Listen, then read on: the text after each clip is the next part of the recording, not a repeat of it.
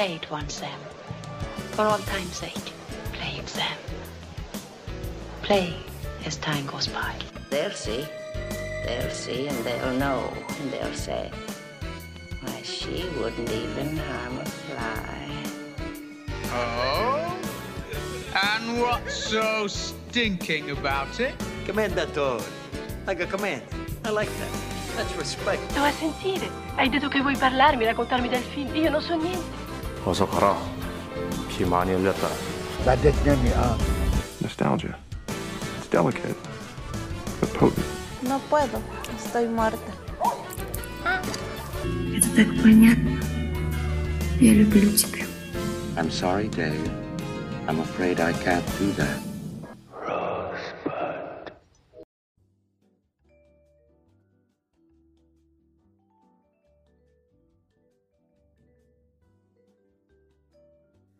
Hey, ¿Qué onda, amigos? Bienvenidos otra vez a un nuevo episodio del podcast del Perro Azul, el episodio 15, número 15.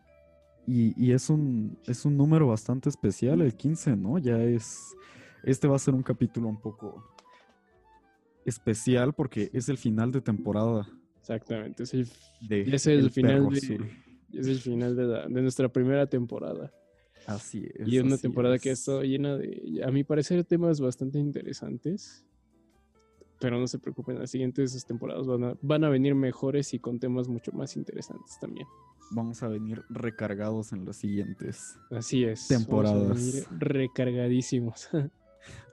Así Entonces, es. sí, buenos días, buenas tardes y buenas noches, depende De dónde nos escuchan. dónde nos escuchan y a qué hora nos escuchan. Este, a mí me tiene, este cambio de horario me tiene, me está matando, la verdad. Sí, yo ni siquiera, o sea, ayer, este, ayer ni siquiera me di cuenta y hoy me levanto y, y estaba perdido con la hora, o sea, no, no tenía ni idea de que había cambiado el, el horario. Yo No igual. me acordaba. No, yo sí me acordaba, pero me desperté como a las, a esa hora eran la, era la una de la mañana, no, eran las dos de la mañana me desperté y dije, esto no, no sabe a dos de la mañana. Y dije, ah, es porque antes eran las tres. Y- Eran, antes eran las tres. Sí, pero así, entonces, este. Y bueno, hoy sí, final de temporada.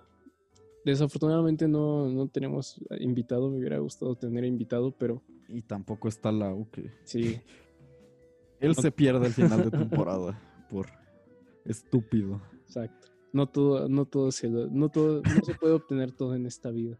En veces te va bien, en veces te va mal, En, ve- en veces la vida no es como uno quiere. como uno quiere. Pero ni modo, ¿eh? Se va a tener que esperar hasta la segunda temporada. Sí. Que ya al final del capítulo diremos más o menos cuándo regresaremos y algunas cositas extras Así es. para Por ya mientras- empezar.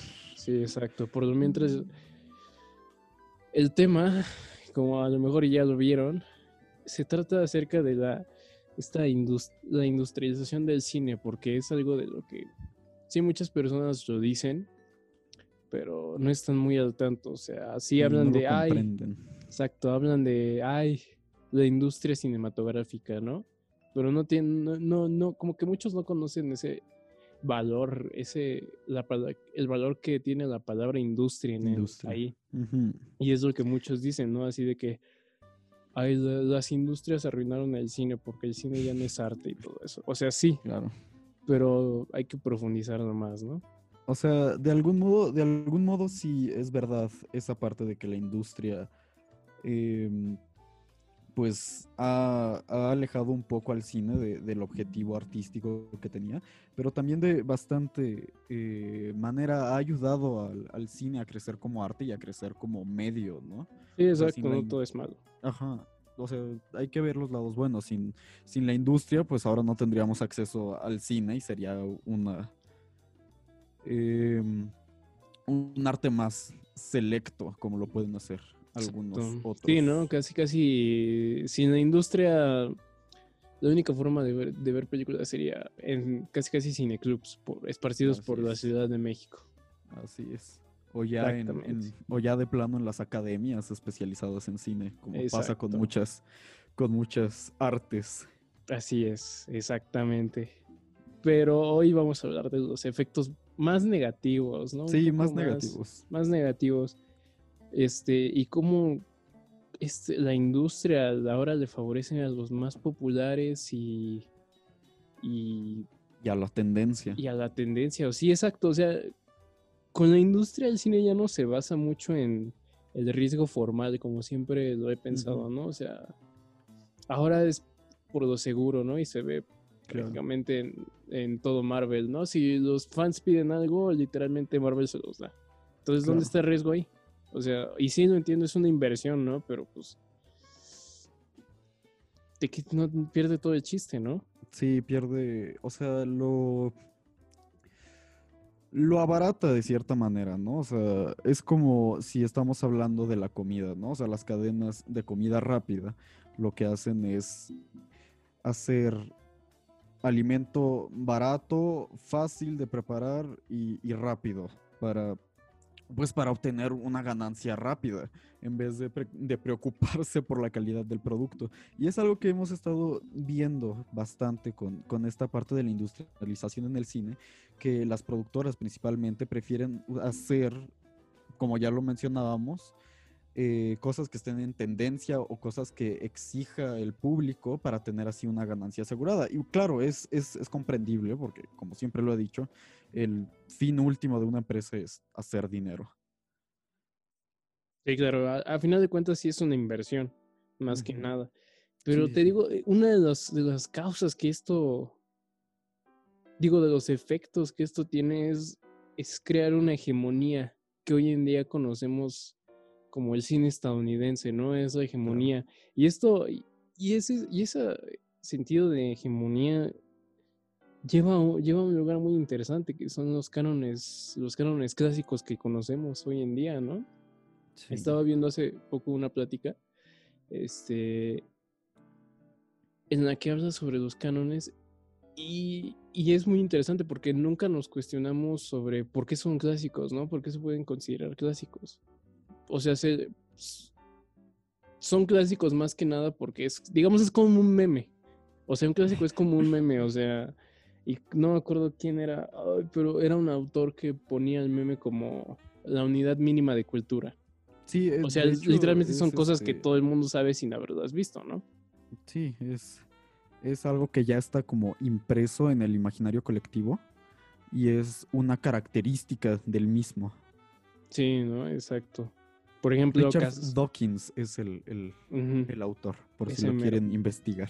ese mero, ese mero, se me había olvidado. Siempre me confundo con un Marshall, pero no, es ese mero.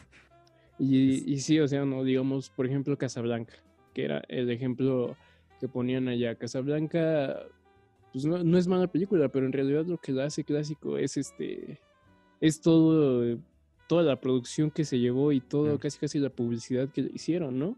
Porque, Claro. Porque Casablanca yo cuando la vi, pues dije, ah, pues, estuvo buena. estuvo Pero buena, no pero no es nada, no es nada, no vi algo así como originalidad.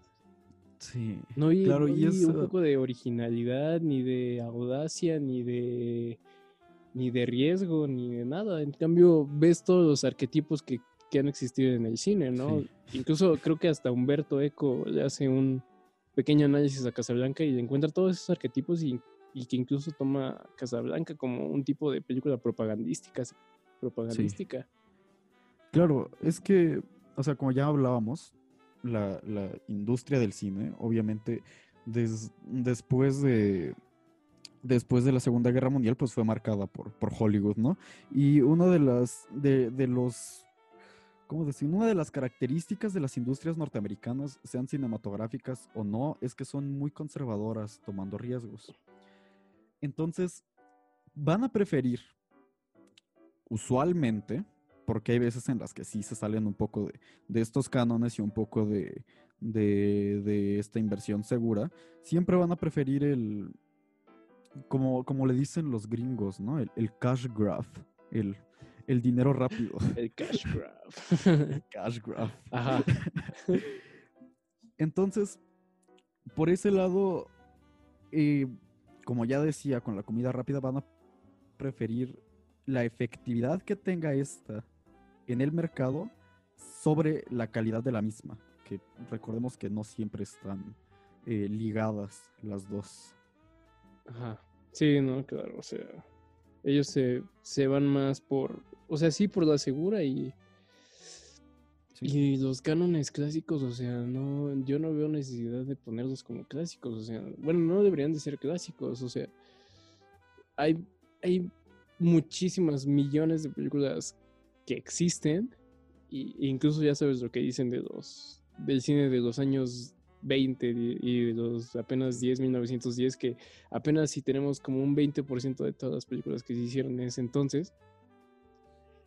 Y pero poner de clásicos a una solo porque te recordó a una emoción, o sea, solo porque la recuerdas por una emoción.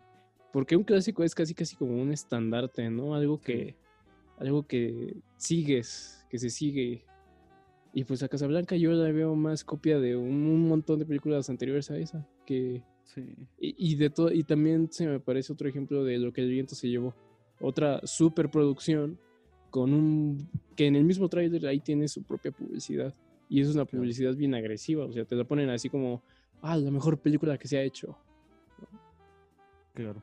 Y entonces todo eso sí forma parte de la industria y, y es algo malo porque porque todos estos cánones dejan atrás películas y directores excelentes, ¿no? O sea, sí todos conocen a Scorsese, pero no todos conocen, por ejemplo, a John Casavetes. Ajá. O sea, y, John Casavetes es un director excelente que tiene excelentes películas. Claro. Sí, y ahora que hablabas de esta parte de los cánones y de la superproducción, o sea, me estaba acordando de, de Cleopatra, la película del 63 con Elizabeth Taylor, ¿no? Que siempre es catalogada como la película más costosa de la historia y sin embargo es, también es considerada como el, uno de los cánones y uno de los pilares de la industria cinematográfica norteamericana. Em, aunque yo también la vi, y o sea, a pesar de que haya salido hace 50 años, pues pues también, como dices, no, no le veo mucha utilidad. No le veo. no le ves ninguna cosa así mucha creatividad. nueva. Porque, ¿sabes? Es, ajá. Es, es, es, algo.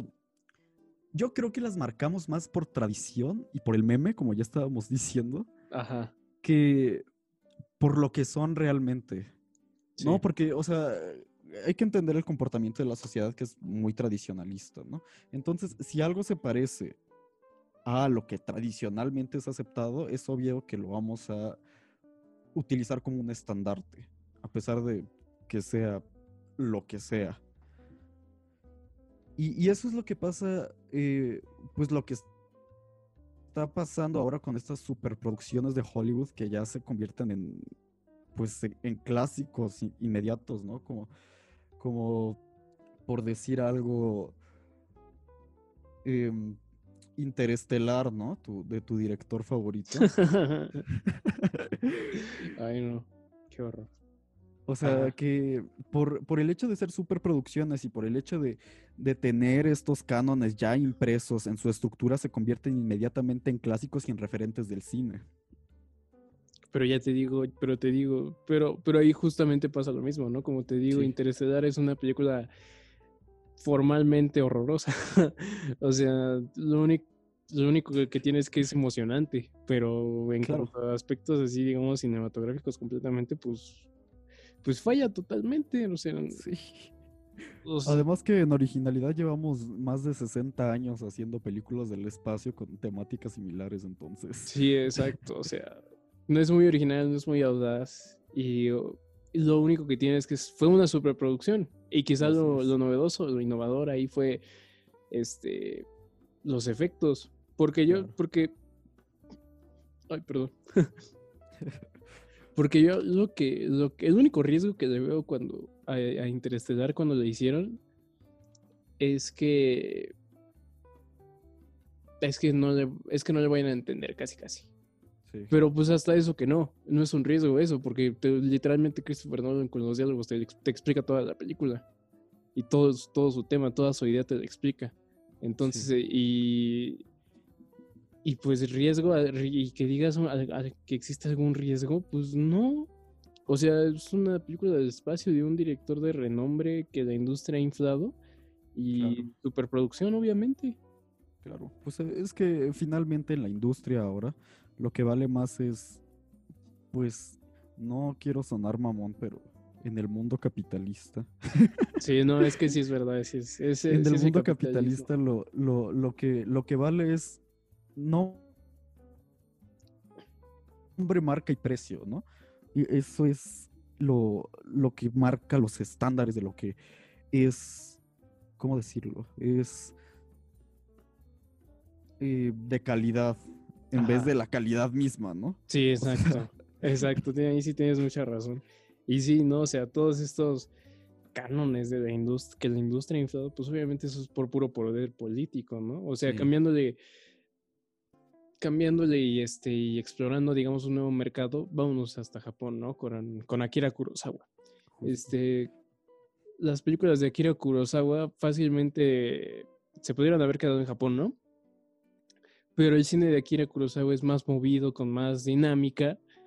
Y por eso, y justamente por eso atrajo la, la atención del mercado estadounidense. Y por eso triunfó. Por eso existe la amistad entre Kurosawa y George Lucas. Pero, por ejemplo, co- co- compara ese cine con el de Yasuhiro Ozu. Y es todo, y es diferente. Y el de Yasuhiro Ozu ahí sí no es, no es tan conocido, ¿no? Y pasa lo mismo, y pasa lo mismo con otras, con otras olas, ¿no? Por Ujú. ejemplo, la nueva ola alemana. Claro, o sea, puede que para alguien que esté iniciando no, no conozca muy bien sobre la nueva ola alemana. Pero digamos un cinéfilo, vamos a poner de promedio, este, que ya sa- que conoce la existencia de la nueva ola alemana, Ujú. pues obviamente te va a decir, ah, Wim Wenders, obviamente. Sí. Pero, pero pues obvio, pero ¿dónde queda entonces, por ejemplo, Reine van der Fassbinder?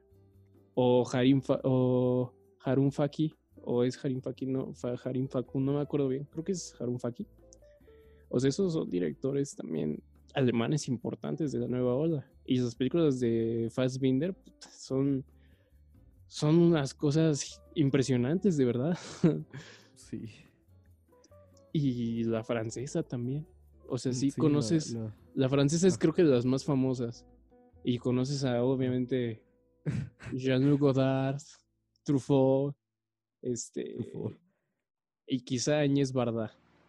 Pero, pues, ¿dónde queda este Jacques Rivet? ¿Dónde queda este Eric Homer? Claro, y también con, el- con, con la nueva ola fran- francesa, ¿no? Con el nuevo extremismo francés, como, como lo llamaron. O sea, todo el mundo conoce a Gaspar Noé. Te amo, Gaspar Noé. Pero pues nadie, nadie habla de Claire Denis o de Patrice Chéreau. No, exacto. todos- es- exactamente. De Jane Campion en Estados Unidos también. Claro. Entonces, este, sí, o sea, además de eso, la industria es extremadamente misógina con todos esos cánones que pone. O sea, Sí. ¿cuántas mujeres directoras se sobresaltan? O sea, quizá esta Claire Dennis, quizá, por su trabajo. Y eh, quizá también Añez Barda, pero no tanto por su trabajo, sino por su personalidad, casi, casi. Ajá, por, Pero de pues otros sí, por su marca más que por Ajá, su trabajo. por su marca y por su persona casi casi. Pero otras directoras, Jane Campion, ¿dónde queda? ¿Quién sabe? Entonces, eso, o sea, sí es, sí es bastante misógina esa, la industria. La- Sí. O sea, y a veces también sí se deja de lado esta, a esta Claire Dennis. A veces. Sí, o, o también hablemos de, de Sofía Coppola, ¿no? O sea, a Sofía Coppola no se le reconoce por, por su trabajo, sino nada de porque es hija de Francis Ford Coppola. Sí, también eso. Sí, es cierto, se le conoce más por el apellido que por su trabajo. Ajá. Y a ver, ay, me estaba. Ay, por ejemplo, otra, otra, otra francesa que a mí me parece una eh, directora extremadamente interesante que es esta Chantal Ackerman. O sea, ella es casi casi uno de los máximos exponentes mujeres en Francia del cine. Fue. Pero es. Es muy interesante. O sea, su- ¿dónde queda ella? Na- casi nadie. No muchas personas la conocen como conoces a- conocen a Jean-Luc Godard. Pero que obviamente Godard sí tiene su, su mérito. Pero todos estos cánones han hundido a, a Chantal Ackerman porque es mujer. Pues sí, ese también es otro de los problemas que, que revuelve a. Pues a todas las artes, ¿no? En general, siempre han sido como un terreno más masculino que, que femenino, aunque en todas las artes tenemos representantes excepcionales, ¿no? Sí, sí, sí, exacto, ¿no? O sea, y digamos aquí en México, aquí incluso hasta lo chido de Netflix es que recuperó un poco de la obra de este de Fernando Frías de la Parra, con Ya no estoy aquí. Ah, y a mí me gustaría que igual metieran un poco de, también de la obra de Nicolás Pereda. Es también bastante interesante la todas las películas de Nicolás Pereda y su obra pues es puta. Puta, una uno de los mejores mexicanos. Incluso hace, hace poco falleció este Paul Leduc. Y ese güey, o sea, ese güey lo, lo conocían como el Tarkovsky mexicano, imagínate. ese güey. No, O sea, eso ya es. Es, es muy cabrón. aunque, Pues- aunque a veces dicen que ser el, el algo de algo está. Es, es ser el, el nada de nada, ¿no? ¿Por qué? Porque, o sea, al momento de que estás este, comparando el trabajo de, de alguien, pues le estás quitando. El, estás o sea, déjame organizo, deja organizo mis ideas. O sea, cuando estás comparando el trabajo de una persona con el de un, un maestro, estás indirectamente em, desacreditando de cierta manera el trabajo de la persona, porque estás diciendo, ah, bueno, es que este güey es chingón porque se parece a este otro. Entonces, yo creo que tenemos que dejar de, de hacer eso y empezar a decir pues, las cosas como son, ¿no? Reconocer por, por lo que son y no porque sea este, el referente de algo, ¿no? Sí, en parte sí, ¿no? Claro. Pero obviamente todo, todo esto de la industria, pues obviamente se reduce a temas de poder económico más que nada, Claro. ¿no? O sea, Y justamente el, el poder económico, ahora que lo mencionamos, es la parte más importante en los festivales de cine y en, y en las, premi- y en las premiaciones, ¿no? O sea, porque ya realmente ya no estamos viendo que las academias, o sea, háblese de la academia de los Oscars, o estamos hablando de, de Venecia o de Cannes, ya no están reconociendo el trabajo de alguien por su calidad o por su intención artística, o sea, ya lo están haciendo por el poder adquisitivo que tiene la distribuidora. sí, no, exacto. Es, es como si el jurado de, de esas, este, escogiera la, a- escogiera la película ganadora porque dijeron, ah, esta va a tener éxito. No porque fuera la más interesante, ¿no? Dice, ah, esta va a tener éxito. O sea, en la edición de Cannes pasada fácilmente pudo, este, fácilmente, y basándonos en esos términos, fácilmente pudo haber ganado la Palma de Oro, este, Once Upon a Time in Hollywood de Quentin Tarantino, ¿no? Justo, y en eso. Y porque sí, o sea, estos festivales de gran renombre, pues obviamente ya están recibiendo muchísima atención de todas las distribuidoras y productoras y obviamente ahí meten su mano.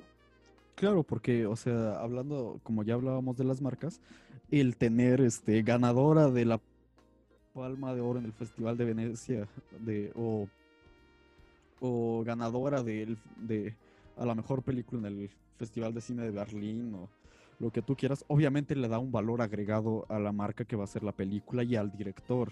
Exacto, ¿no? Y eso yo cuando me digo, o sea, o sea, ya, para mí ya Ven- Venecia ya perdió para mí todo, toda, Sí. todo, todo,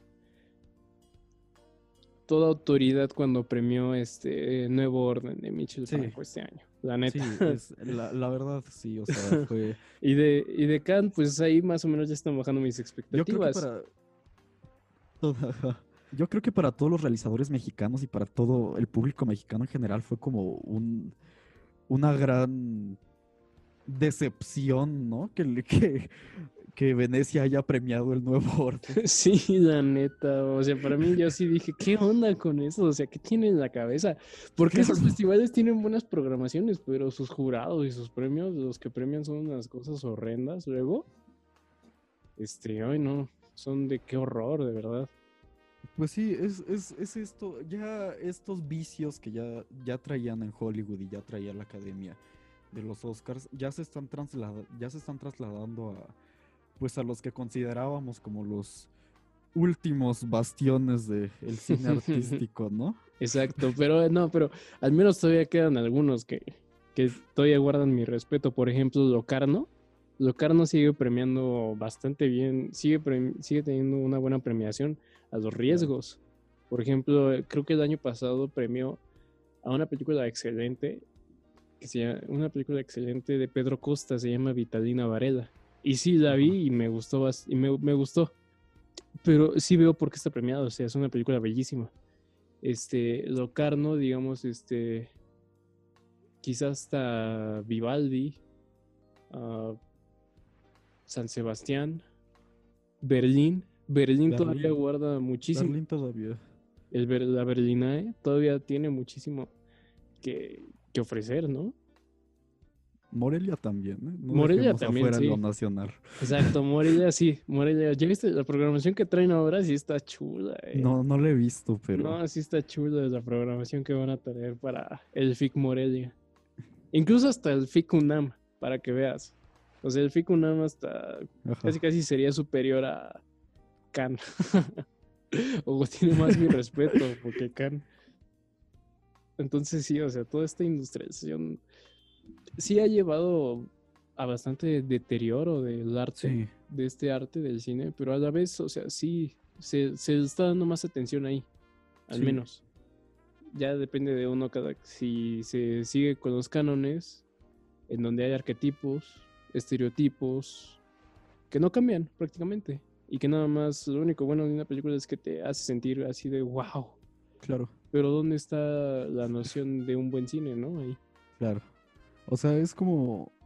Y, y- y yo creo que esa, esa responsabilidad, más que caer en, en- en las productoras y en los directores, o sea, porque finalmente ellas están haciendo su trabajo, ¿no? Y están haciendo lo que se les demanda.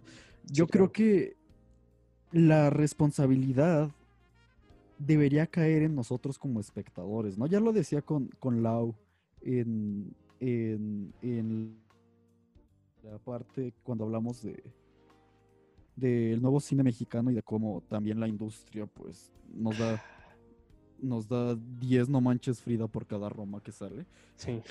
O sea, que la responsabilidad última para pues para mejorar esta situación está en el espectador, ¿no? Porque mientras el espectador sea indiferente y siga pues pidiendo cosas de baja calidad, pues obviamente las productoras lo van a seguir haciendo y los directores pues es su trabajo y no se van a quedar sin comer. Sí, exacto, ¿no? Hay que hacer como, hay que hacer tendencia lo que vale la pena. Y, o sea, cambiar todas esas tendencias, ¿no? Al menos para que lo vean a la segura. Claro, claro. O sea, sí generar una conciencia en, en el público, entre, no, no en el público, sino entre el público, para exigir más calidad cuando, a la hora de consumir algo. Sí, exactamente. Tienes toda la razón ahí. Ah, perdón. Y bueno, pues ese, ese es el trabajo que Es que- nosotros hacemos, ¿no? Me estoy, me estoy Chingando alcoholizando. una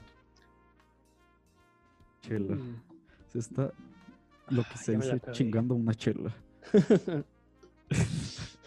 Pero es light, esa, esa, esa madre ni pega. Ay, pues es lo que hay ahorita, no manches. Yo quería, pues sí, es que hubieras estado hace, hace, hace dos episodios, andaba con una Vicky, Ah, claro. pues obviamente la mejor, ¿no? Claro, la, la Sí, Vicky. Exactamente. Pero me gusta más la modelo, ¿eh? Pero, pero bueno, ese, ese no es el, el tema del capítulo. Claro. Entonces sí, hay, nunca, nunca hay que dejar de cuestionar, incluso cuando los Claro. Oscars premian algo, ¿no? Por ejemplo, cuando Claro. premiaron a, a la actriz, que creo que fue la primera actriz negra que premiaron por el, lo que el viento se llevó, y sí, todos dicen, ay, sí, premiaron diversidad. O sea, y sí, está bien, pero ¿por qué no le das la vuelta? ¿Por qué no ves, le están premiando por interpretar un rol estereotipado? Entonces ahí Sí. ahí se ve cómo la academia no, no lo hizo nada más para verse bien, ¿no? O sea, y ahí está, ahí también sigue habiendo todo un problema sobre Sí, los es- es lo estereotipos mismo en todos los cánones. Lo mismo que pasó con Moonlight, ¿no? La que ganó, no me acuerdo, fue en 2017 cuando ganó Mejor Película. Sí, creo que sí. No, pero O muy sea, buena. Por, te te um, paso de ejemplo Green Book. Bueno, Green Book sí. Sí, Green Book. O sea, pero realmente, o sea, las están premiando, o cuando premiaron Black Panther, ¿no? O sea, que Black Panther, pues, pues vaya por Dios. Eh, o sea, realmente las premian para satisfacer esta parte del público de necesidad de diversidad, ¿no? No tanto por la calidad y no tanto por el valor que puedan tener estas producciones, sino por el- el- la diversidad y la tendencia de la misma. Sí, exacto. O sea, Que sí, digo, no es, no está no mal es que malo. ya se estén fijando en, la diversidad que para se nada es tiene que hacer. es bueno, es buenísimo eso, pero también no lo hagas, no lo hagas por un rol que está sumamente estereotipado. En donde simplemente, o sea, sí hay diversidad, pero Claro, es, es, es incongruente. es honor al que honor merece. Debería ser así. Sí, sí. Entonces yo creo que nos acercamos aquí al final. Este. Pues un episodio. Ya el fin de- el final de temporada. Y estuvo Ya. bastante corto, ¿eh? Estuvo bastante corto. Pero, yo creo que. Ya este, eso va a marcar como el tiempo que conciso. van a seguir los, los Ya, siguientes exacto. capítulos, ¿no? Y además estuvo conciso. Sí, Claro, estuvo muy, creo, ¿no? estuvo muy llevado al punto, no como otras veces que en las que divagamos bastante. Exacto. Entonces sí, antes de que se nos acabe el tiempo, ya vamos con las recomendaciones y esta vez van a ser varias para que tengan tiempo antes de que llegue la segunda temporada. Por mi parte, yo solo yo les puedo recomendar tres.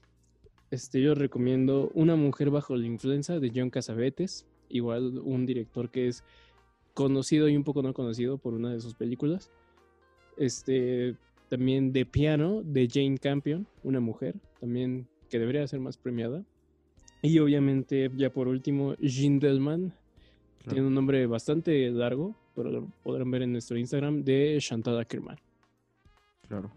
Y pues yo creo que ya con esas tres recomendaciones tienen para, para Sí. toda la semana y para todo. Y para que estén, para y para que, ausencia. exacto, ¿no? y para que vean cómo hay que tomar riesgos y el cine de cine arriesgado, pues es no muy conocido y es un nuevo Claro. cine.